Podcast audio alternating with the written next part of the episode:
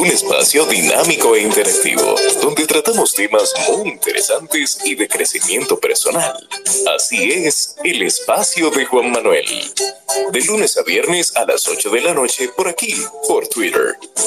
No te lo pierdas, síguenos en todas nuestras redes sociales como arroba carboneljuan. Te esperamos.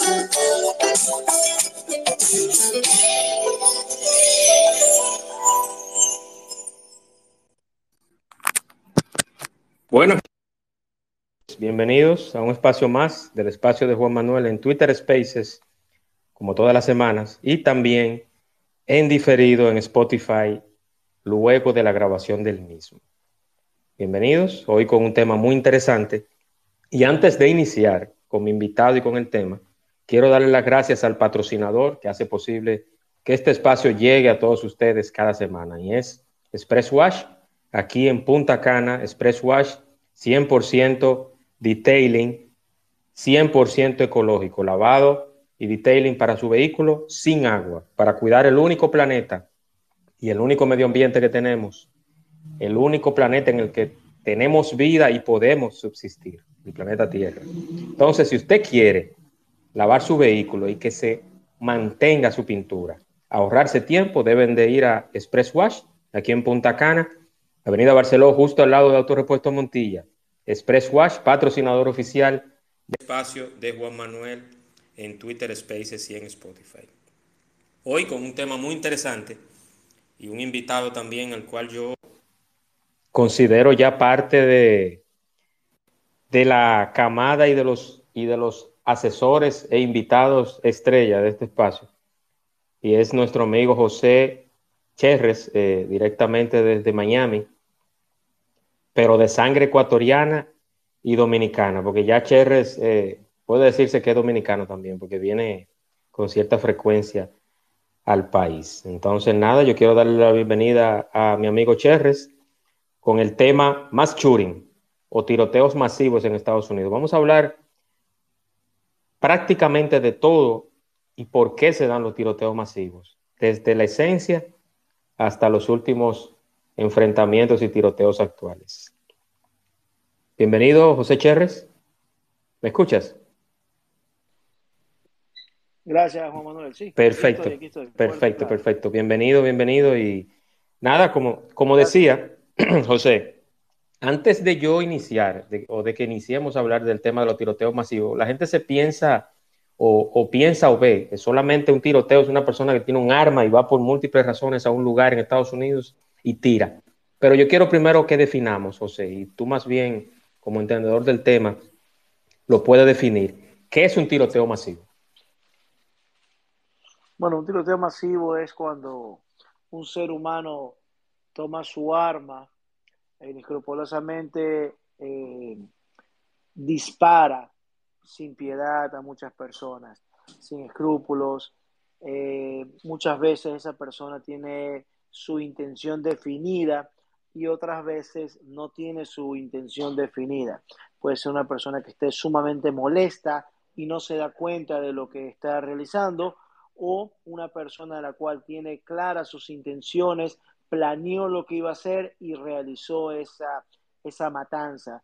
Esa situación la realiza muchas veces eh, con pistolas, con rifles eh, y muchas veces también lo hacen, lo han hecho con vehículos, con otro tipo de herramientas para hacer un daño masivo. Han atropellado muchas personas en Europa, han puesto algunos químicos en algunos lugares, pero siempre es, es premeditado y en algunos casos por cólera, por coraje. He visto situaciones que pasan, por ejemplo, en República Dominicana, que muchas veces es por el coraje, por la pelea, por eh, sentimientos que realizan estos tiroteos. Así es, así es, José. Y correctamente, tal cual como tú dices, aquí se ha dado una, vamos a llamarle una moda, que quizás no es el término correcto, pero se han dado una serie de situaciones de índole pasional o, amoroso, sentimental, de que un hombre asesina a una mujer y ya se está llevando, se ha dado en casos, que lo, lo, hablamos la semana pasada, de que no solamente el hombre asesina a la mujer, sino que se suicida. pero también se, lleva... exacto, se quita la vida, pero también se, se lleva de por medio a una suegra, a un niño, a una amiga, a un amigo. Entonces ya se está dando esos casos de feminicidio o de asesinato pasional de más personas, de tres, cuatro y hasta cinco personas. Entonces, los tiroteos masivos, cuando no son de asesinato de una o dos personas, yo estuve leyendo que para que sea un, tiroteo masivo tiene que ser de más de cuatro personas, ¿eso es cierto? Correcto, más de cuatro personas tienen que ser. Perfectamente, perfectamente. Entonces, José, quizás eh, ahí se le da mucha culpabilidad a las armas. Yo sé que hay armas de fuego que, que son por hobbies, que son muchas veces por protección.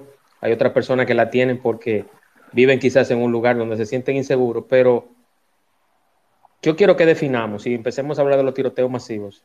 ¿Realmente se le ve alguna solución a esto? ¿Está subiendo, está increciendo un tiroteo masivo con, con ciertas zonas o tiene que ver con un partido, quizás el partido que esté de turno? ¿Qué está pasando básicamente, José, en Estados Unidos? A ver, aquí hay dos cosas que acabas de tocar, dos cosas muy importantes. Eh, muchas personas eh, culpan a las armas de fuego, muchas personas culpan al descontrol de las armas de fuego y no creo que sea el descontrol ni creo que sean las armas el problema. El problema aquí es la cultura, la educación y los problemas de la sociedad que va a influir en algunas y específicas personas.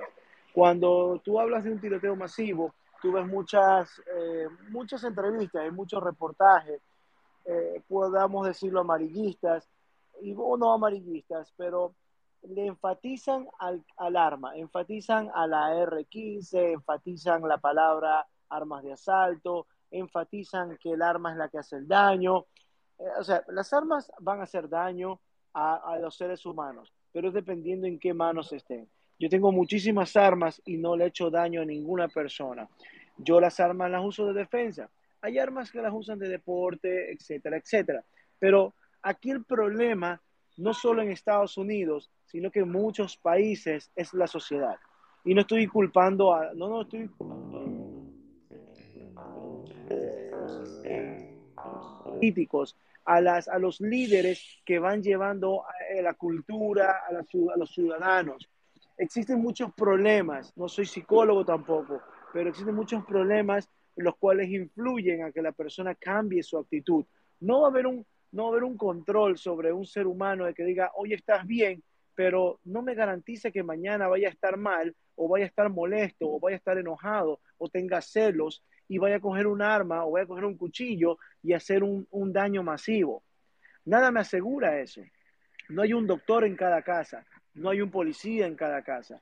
Por eso creo que es más de cultura, más de educación, existe, ahora se ve mucho por las redes sociales el bullying, se ve mucho los problemas entre, entre marido y mujer, se ve mucho en las redes sociales lo que es eh, de que dispararon en algún lugar y lo ponen a nivel nacional e internacional lo malo que es el arma.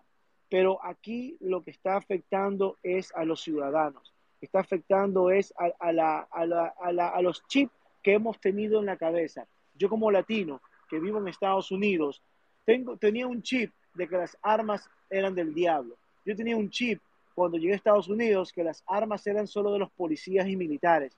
Cuando llegué a Estados Unidos entendí lo que era la segunda enmienda, estudié lo que era la segunda enmienda, aprendí sobre las enmiendas, aprendí sobre las leyes de Estados Unidos y me tocó aprender sobre las armas porque es parte de la cultura donde yo me estaba adaptando.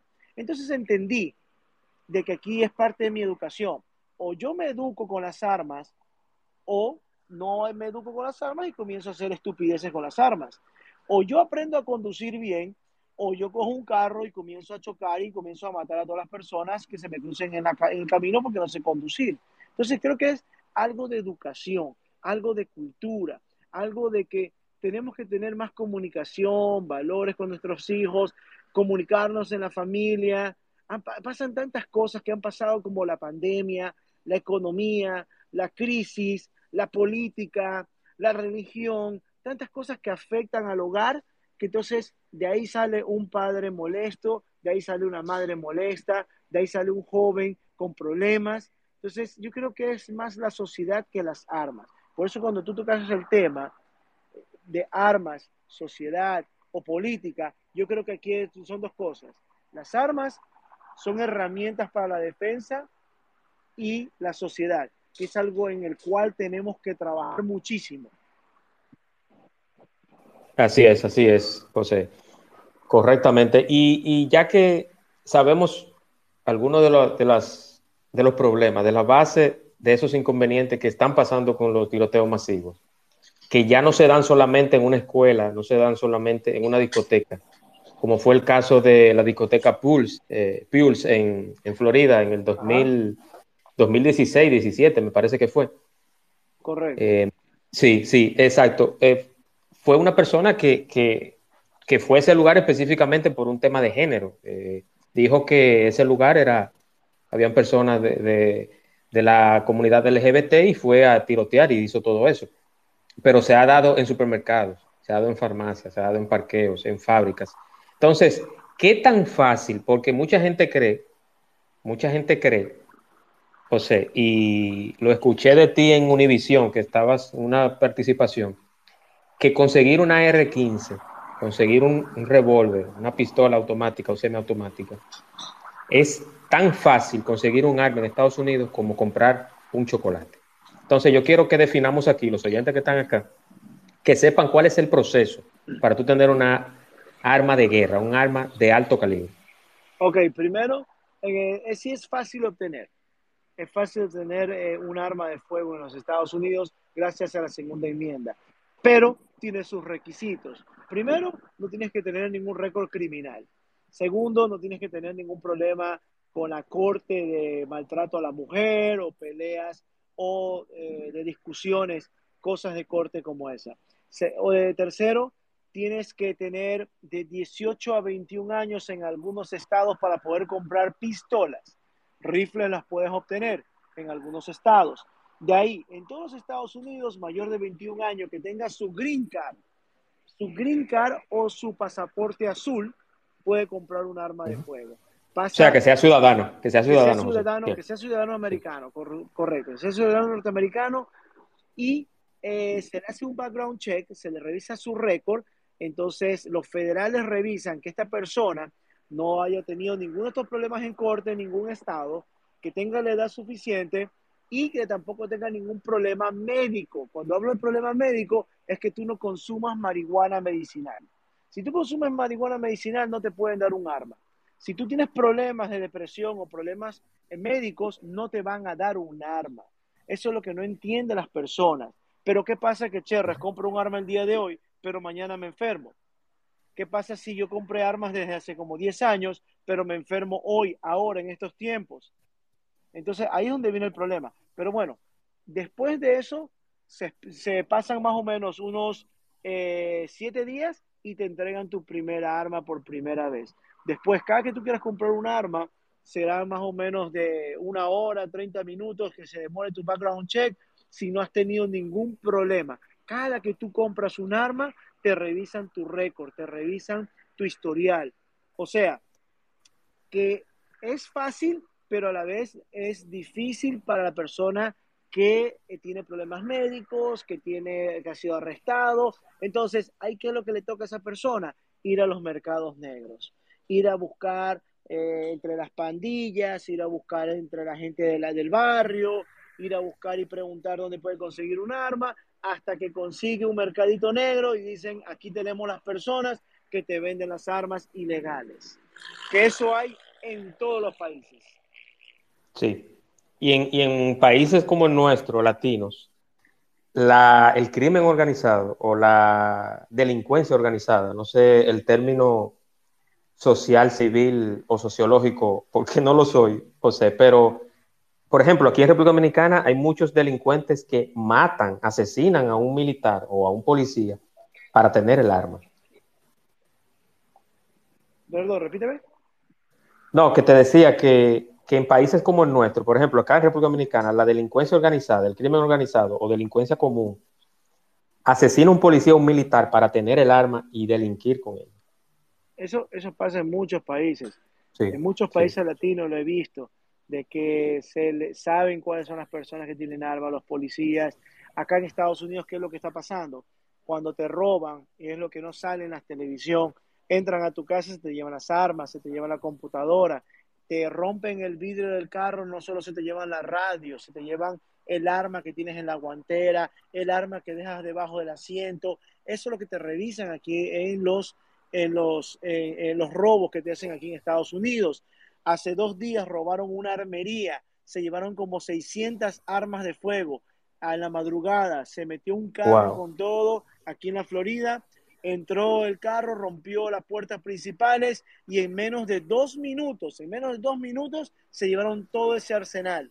En menos de dos minutos. Entonces, esos robos también hay acá. También te buscan en las casas, a lo mejor no te meten un policía, pero sí le abren el carro al policía si le abren el carro de uno del FBI. Yo conocí a un amigo del FBI, un entrenamiento, de que iba a abrir su maletero para enseñarme su rifle para ir a practicar, cuando lo veo que tenía en su maletero una cadena con candado. Por aparte, ¿qué es eso? ¿Qué es eso? Y me dice, brother, aquí me abren el carro, se me lleva mi rifle. Por eso tengo cadena y candado en la parte de adentro del, maletero. Y yo, Increíble. ¿Y en qué estado, en qué estado, si se puede decir, en qué estado era eso? Miami, en Florida. wow. Aquí en Miami. Y yo me quedé como loco. Un vehículo federal, un carro, por supuesto, que es un carro civil, pero tiene la placa del gobierno. Eh, saben que es federal, saben que tiene armas, que tiene chaleco, que tiene todo. Va el delincuente y le abre el carro. Increíble, increíble, increíble, increíble de verdad. Entonces, eh, la respuesta, precisamente hablando de organismos federales y de la policía en los diferentes estados, José, ¿Cómo, tú consideras que ha sido la respuesta ante un tiroteo masivo? Sabemos que en el caso de Ubalde hubo algo sui generis. Eso no, y tampoco es el tema del momento, pero hubo algo especial ahí. Eh, quizás, yo no sé de seguridad, pero sí está comprobado que hubo una lentitud en el proceso. Pero a nivel general, en, la mayoría de los tiroteos masivos que tú has conocido, José, ¿cómo, ha sido, ¿cómo tú consideras que ha sido la respuesta estatal al respecto? Mira, algo que yo aprendí en Estados Unidos y sigo aprendiendo en Estados Unidos es que de cada error o cada problema que pasa en Estados Unidos, Estados Unidos invierte mucho en mejorar la seguridad y perfeccionar algo que ya les pasó. Entonces, cuando aquí se eh, fue lo de las torres gemelas, invirtieron mucho dinero en seguridad, muchas cosas. Aquí eh, hubieron más tiroteos y comenzaron a invertir mucho en seguridad, en entrenamiento, en capacitación. En la mayoría de estados y mayoría de ciudades, la policía entrena para estas situaciones como hace muchos años atrás nosotros empezamos a hacer simulacros de incendio en las escuelas, en los colegios. También ahora ya se está haciendo lo que son los simulacros de disparadores en serie. Pero lo que sí he visto, que todavía hay ciudades como por ejemplo Ubalde, de que no tienen el entrenamiento, a lo mejor les hablaron que hay un curso de active shooter, disparador masivo, pero no hicieron el curso, no se planificaron, no se prepararon y eso es lo que está pasando en muchos países latinos. He viajado por República Dominicana, por Chile, he estado en, en Colombia y veo a los uniformados, a los policías que todavía están en pañales, todavía no están preparados para las cosas que realmente se les van a venir encima. Te puedo dar un ejemplo que pasó recientemente en República Dominicana, ese tipo que mató a su familia, que le disparó a todo el mundo y que salió caminando delante de los policías y los policías no hicieron nada. Los policías solo le gritaban que soltara el arma, que soltara el, arma y él seguía caminando en, en, su mente, en su problema psicológico y en su acción de, de asesino, la policía no tomó acción y la policía no estuvo preparada para poder accionar a esa situación. Ahora estoy viendo también en Chile, por ejemplo, están matando a policías, policías recién les están dando las mini UCI para que puedan defenderse cuando ellos usan revólver. ¿Cómo vas a combatir o cómo va el policía a combatir si no tiene el entrenamiento, no tiene las herramientas y no tiene la preparación? Aquí en Ubalde dieron el dinero, dijeron que tienen que prepararse, todos los policías tenían que tomar esos cursos y hacer esas prácticas y no lo hicieron. Ahí está el resultado. pasó lo de Ubalde y entonces la policía no supo qué hacer o cómo reaccionar ante esa situación. Así es, y lastimosamente la mayoría de las víctimas, o casi todas, fueron niños en edad preescolar, que eso fue terrible. Eso es lo más doloroso, donde más te duele es en los niños, donde más te puede afectar es en los niños o en la religión. Así es, así es, así es, José. José, el tema, eh, yo quiero hacer un fe de rata. En la, el arma AR-15, el arma AR-15, ¿es o no es un arma de guerra? A ver, la AR-15 es un arma de guerra, pero las que venden en los Estados Unidos son semiautomáticas, no son automáticas, no son de ráfaga. El civil, el ciudadano normal en los Estados Unidos no puede tener ráfaga. Si quiere pedir ráfaga, tiene que pedirle a los federales un permiso ante la corte y que el juez, un juez federal diga, ok, José Cherre, usted quiere una R15 automática con ráfaga, ¿cuál es su razón? Porque trabajo en protección, estoy cuidando un banco. Ok, me autorizan y yo tengo que pagar 250 dólares aparte del precio del arma. Pero un civil no puede tener una, un arma con ráfaga. Los que tienen ráfaga o, o AR-15 automáticas son los policías y federales en los Estados Unidos. Y eso es en todos los estados. Pero muchas veces confunden de que el civil tiene una R15 automática. Y lo que el, civil tiene es una R15 parecida a las de, a las de la milicia con, un con una, una munición 556, que la de guerra es la 223, pero es adaptable, es, eh, este, es parecida, pero la usan para la defensa y para deporte también. Hacen competencias con R15 aquí también. Sí, así es, así es. Yo quería aclarar ese punto porque yo había dicho que, que, la R15 de por sí, la, R15 de por sí nunca ha ido a la guerra sola. La M4 y M16 sí han ido a la guerra, ¿cierto? Exacto, correcto. Sí, no, no son, o sea, no son de uso civil. Por ejemplo, yo si, si viviera en Estados Unidos, no puedo decir, bueno, tengo mi green card o tengo mi pasaporte azul, déjame comprar una MK4 o una M16 para tenerla en mi casa. No puedo. No, yo puedo. Tengo. Yo no tengo ninguna de las dos. Yo no tengo ninguna de las dos. Yo tengo es una R15 modificada para lo que yo necesito. El, los, el, cilindraje de gas, el cañón que yo necesito y la munición que yo necesito para los problemas que hay acá. Sí. Y tengo entendido también que las armas, no se puede tener arma y munición. Si yo voy en mi vehículo y voy a un polígono, por ejemplo, que ese es otro tema que, mucha gente piensa que, el, todo el mundo puede andar con muchas municiones y muchas armas en un vehículo, ir a un polígono o salir con ellas solamente porque la segunda enmienda está ahí. No es así. Tengo entendido que en Estados Unidos no, se puede tener municiones y armas en el mismo lugar, tiene que estar separado, ¿cierto? Eso? Ok, eso es, depende de cada estado. Cada estado tiene su reglamento cada estado puede, te dice puedes tener tu arma lista y preparada y otros estados te dicen que no puedes tener tu arma con las municiones eh, ya listas o para disparar. Eso es en tu hogar, por ejemplo. Y si la vas a transportar, dependiendo del estado. Si el estado es un estado donde no te permiten portación de arma o portación oculta de arma, tu arma tiene que estar arma separada de las municiones el arma en una cajita, en una loncherita, cerrada con candado y las municiones aparte en su caja original, las balas en su caja original. Ahora, si es un estado como la Florida, que tú puedes tener una aportación oculta, que a partir del primero de julio no vas a necesitar la licencia de porte oculto, pero puedes tener tu arma escondida con una munición en recámara en el cañón, lista para defenderte. Si eres, tienes green card o eres ciudadano norteamericano. Perfecto, perfecto, perfecto. Una de las cosas que hablamos, José, de las posibles connotaciones o, motivaciones de que hace un, un active shooter es el tema de la salud mental. Pero cuando, cuando una persona hace una imitación, por ejemplo, no sé si recuerdas el caso del, del active shooter que entró al cine en el momento en que se estaba estrenando o pocos días la película de, dirigida por Christopher Nolan de Batman, donde salía, donde salía el Joker. Ese tipo, esa, esa persona, ese joven, estaba haciendo una imitación del personaje, o sea, estaba influenciado por ese personaje, pero también se le ha adjudicado los tiroteos masivos o los mass shooters a los videojuegos. ¿Qué opinión tú tienes al respecto, José? Bueno, por lo que he aprendido y por lo que he estudiado a los disparadores, al perfil de cada enfermo, digámoslo así, hay algunos que quieren fama, otros que quieren permanecer en la historia, otros que son por motivos eh, personales, psicológicos de su género, que eso se está viendo también mucho.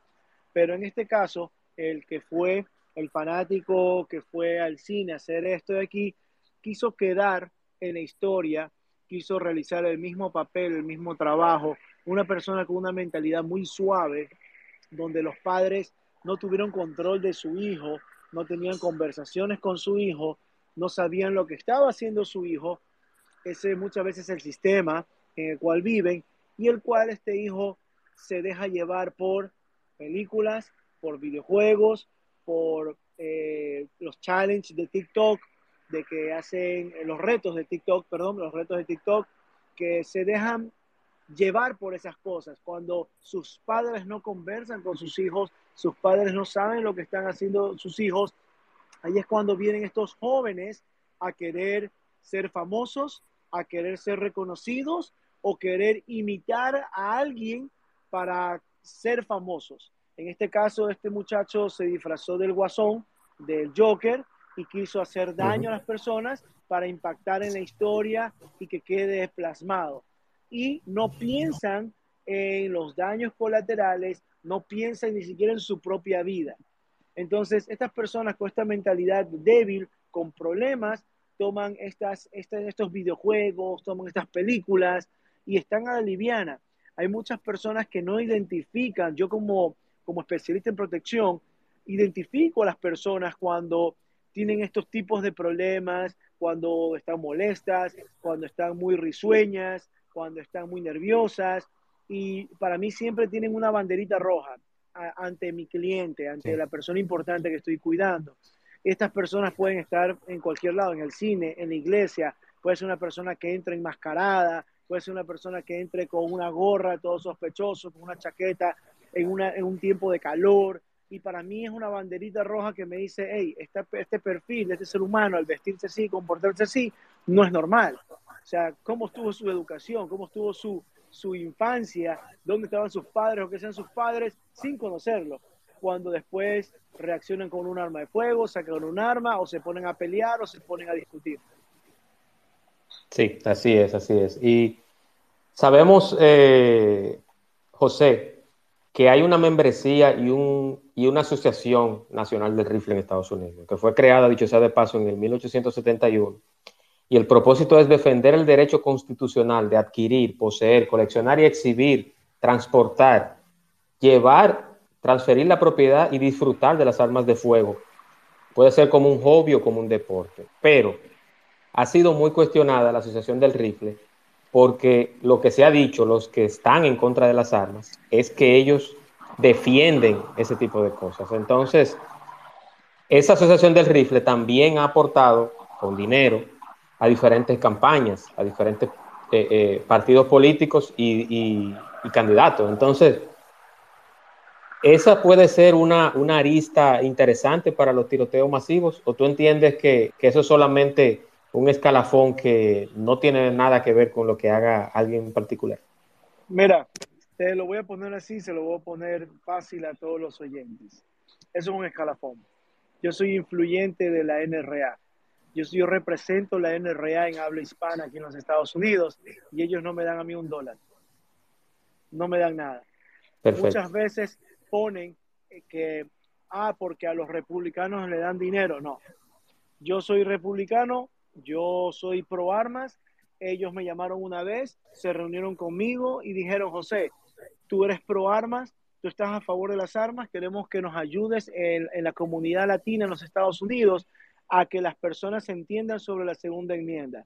Y yo lo entiendo, yo sé lo que es, y yo sé qué es lo que hace la NRA. Yo sé que ellos son los que luchan por nosotros. Ellos reciben donaciones de muchos norteamericanos para que nosotros podamos tener las armas, especialmente en mi caso, para entrenar a personas civiles y para trabajar como escolta, como guardaespaldas.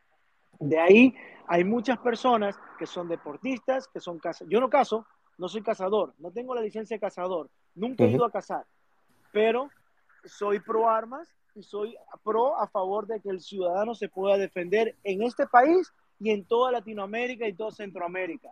Por eso es que yo soy a favor de eso. Y a mí no me dan un dólar, no me dan nada, nada. Antes ellos me dan a mí un cupón de descuento para que todas las personas cuando se hagan socios del NRA tengan un descuento de parte mía. Nada más. yo no recibo absolutamente nada de ellos. Cuando ellos quieren me envían una taza, una gorrita, una camiseta, pero está bien, porque ese es el trabajo de ellos. Desde muchos años atrás están luchando y manteniendo la segunda enmienda activa para que todos los ciudadanos norteamericanos continúen con su cultura, algo que muchos latinos todavía no entienden. Así es, así es, correctamente. Y yo, yo pienso igual, yo nunca he tenido un arma de fuego, no la tengo, eh, por razones de que entiendo que todavía no la necesito, aunque, aunque quizás sí, pero yo pienso que las armas no, no se disparan solas, José. Las armas no se disparan solas, las armas tienen que ser manipuladas con alguien. Hay personas que utilizan el arma para meter miedo, para sentirse superior, pero las armas fueron diseñadas y están diseñadas para matar. Entonces, yo lo tengo eso muy claro.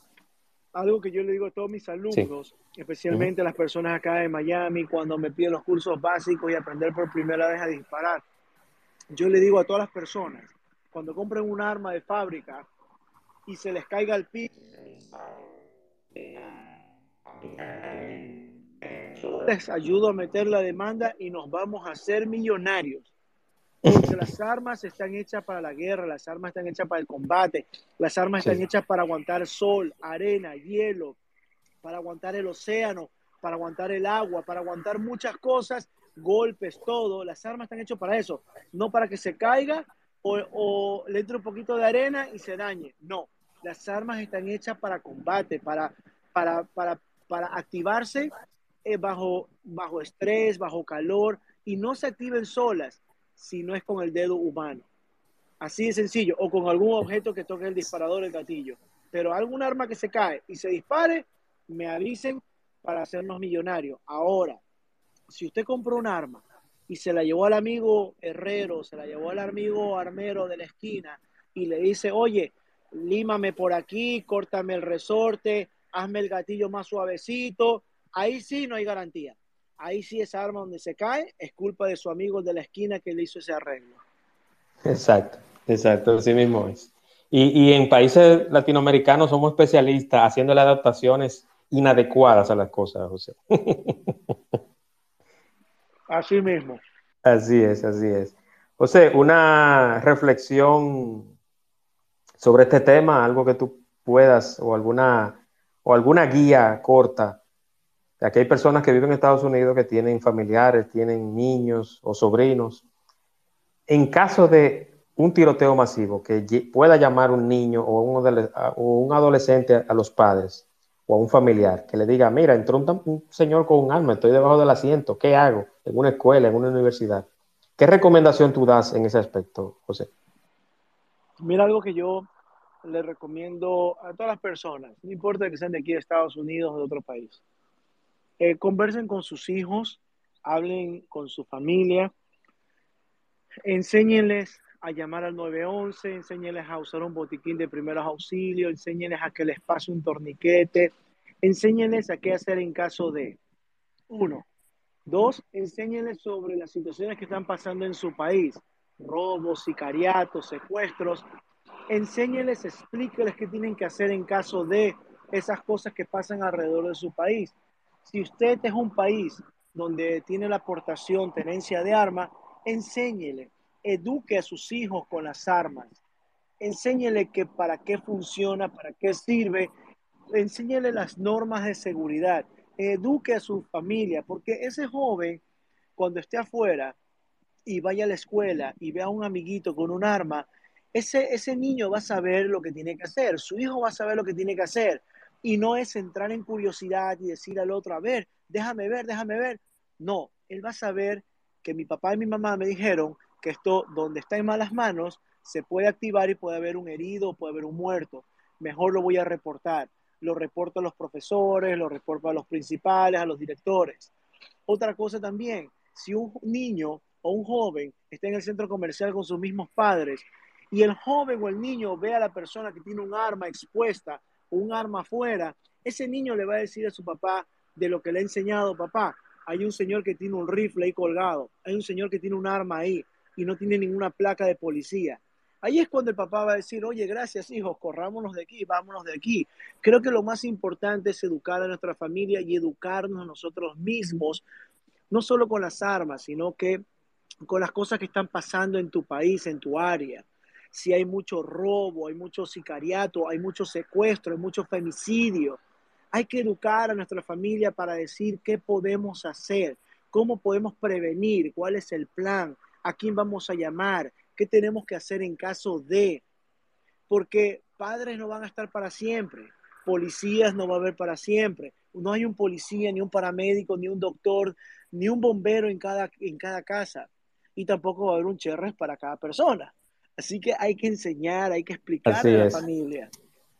Sí, sí, totalmente de acuerdo, Cherres. Y siempre, ah, eh, este es el segundo espacio que hacemos, ¿cierto? El primero fue cuando ocurrió el tema con, con el ministro. Así es. y para mí, para mí siempre, sí, para mí siempre es reconfortante. Y yo espero que estos no sean los dos últimos. Vamos a seguir haciendo más. sí. sí. vamos a seguir haciendo más. Yo quiero, eh, usted estuvo, Cherres, en, en, Chile. Si los oyentes pueden enterarse de qué hacía por allá, porque me, me llamó la atención. Chile es un país que, Chile es un país, perdona que interrumpa, Chile es un país que yo culturalmente lo veía como, o lo veo, como un país pacífico, o sea que quizás no tiene esa, esa alta tasa de criminalidad como se ven en los otros países. Pero yo quiero que nos hables, ¿qué hacías en Chile? Mira, eh, es la segunda vez que voy para Chile. En diciembre estuve en Chile, un país muy bonito, hermoso. La gente es calidad como los dominicanos, así igualitos me recibieron. Eh, lo, que, lo que veo en Chile es, eh, primero, lo que vi en Chile es que está empezando con los problemas que ya hay en otros países y todavía los chilenos no saben cómo accionar o cómo reaccionar ante eso. Y dos, estuve en Chile dando cursos de, de, de tiro de autoprotección. Allá existen muchos deportistas allá el deporte con las armas de fuego es algo espectacular que me pareció increíble ver eso. La educación de las armas, la gente con la cultura de las armas allá es bonito. Allá todavía existe algo de democracia, todavía están peleando por sus derechos los chilenos, que eso es lo que tienen que mantener bien de pie. Y también estuve dando unos seminarios de lo que es protección ejecutiva sin armamento para los que son guardias, guardaespaldas, uniformados, algunos carabineros y del PDI que estaban en los seminarios aprendiendo cómo Cherres va a proteger a otras personas sin armas eh, en otros países, cuál es mi estrategia, cómo es mi planificación, cómo hago los análisis de riesgo para saber qué, cómo y cuándo cuidar a los clientes en otras ciudades, en otros países, con diferentes crímenes, diferentes problemas. Eso es lo que estuve haciendo en Chile por allá. Sé que voy a regresar, sé que voy a regresar porque todos mis alumnos se quedaron con esa sed de que queremos más y queremos otros cursos. Y sinceramente, cuando yo pienso un país, veo los riesgos, veo los problemas y veo el futuro de cómo van a estar gracias a la política, gracias a la seguridad que tienen, a los uniformados que tienen. Sé para dónde va a ir el país y sé que lo que se le viene a Chile es fuerte. Así es, así es. Yo también lo veo así y corroboro contigo esa, esa mística, esa aura que tiene Chile como un país culturalmente y socialmente muy avanzado. Cherres, usted ha sido, y quiero, aunque me salí del tema, pero quisiera que conozca un poquito más de ti. Usted ha sido guardaespaldas de artistas y muchos de ellos dominicanos. Podemos decir, podemos decir algunos artistas que mi amigo José Cherres ha sido encargado de, de su seguridad. Bueno, de la seguridad de algunos, pero ya casi todos son mis amigos. Ya todos son amigos, tengo los celulares. Tu pana, tu pana. ya son, son míos personales y con cédula. Sí. Eh, Moza La Para, Mafio, que lo conozco de hace como 10 años y lo cuido hace 10 años a Mafio, el productor, cantante. Sí. Eh, Kiko el Crazy cuando lo, empecé hace como ocho años atrás escuchándolo en, en, una habitación de hotel cuando no era nadie. escuchaba Kiko el Crazy. Eh, ¿Quién más? Otra, químico, químico eh, lírico en la casa, toditos, o sea, eh, Cherry toditos todos, El alfa, y el alfa no. Bueno, el alfa no lo conozco, no he tenido el placer de conocerlo ni trabajar con él, pero él sí sabe de mí. Él ha escuchado de mí, le han hablado de mí, él tiene su seguridad, pero hasta ahora no me ha llamado para poder conversar o hacer algún tipo de trabajo. De ahí con el ah, pues. resto he conversado, he trabajado, eh, me he reunido a fumarme un buen cigarro eh, allá en República Dominicana y han estado algunos en mis cursos. El que está pendiente es Lírico, que quiere venir a Miami y tomar cursos conmigo, que hace como dos semanas me escribió. Perfecto, perfecto, excelente. Eso, eso dice mucho de que, porque las, las figuras, los artistas, necesitan también protección porque trabajan con fanáticos y muchas veces su vida está en peligro por diversas razones. Eso, eso, es muy, eso es muy importante. Eso es muy importante. José, agradecerte nuevamente por la oportunidad y me gustaría que repitas, aunque muchos la tienen, tus redes, dónde te pueden encontrar, aparte de que Cherres es un habitual invitado en las diferentes cadenas de televisión de habla hispana en Estados Unidos, Telemundo, Univisión, pero ¿dónde pueden seguir a Cherres en las plataformas de redes sociales? Eh, mira, si quieren ver lo que hago a diario, pueden ir a mi Instagram o a mi Facebook y es igual, José L. Cherres. El L es porque soy José Luis Cherres, pero por plataformas y por redes sociales soy José L. Cherres. Mi canal de YouTube, donde tengo videos, tengo consejos, consejos para familia, consejos para uniformados, eh, revisiones de armas, de equipos, eh, tengo mi programa y qué pasó aquí, analizo situaciones que pasan en el mundo, robos, secuestros, y doy mi opinión y lo que se tiene que hacer y lo que se hizo y lo que no se hizo. Y bueno, todas mis plataformas, TikTok, todos lados, José L. Perfecto, excelente. Eh, José, hay una, una, pregunta de un oyente que está acá, que me la, me la acaba de escribir ahora mismo. Y me dice, buenas noches, ¿puedes hacerle la pregunta que él cree que pudo pasar por la mente del asesino en Cleveland cuando la madre le pidió que parara de tirar tiros en su patio porque no podía dormir. Su niño, no podía dormir su niño, y él fue y buscó su aire 15 y mató a cinco personas. Eso creo que fue en Texas. En Texas, correcto. correcto. A ver, esa persona fue deportada cuatro veces. Perteneciente, él eh, no era una persona normal, era un delincuente ya. Tiene un récord criminal él ya. O sea, él tenía una R15 ilegal, eh, perteneció a un cartel de México y estaba en Texas. Lo votaron cuatro veces del país, esta era la quinta vez que lo iban a votar.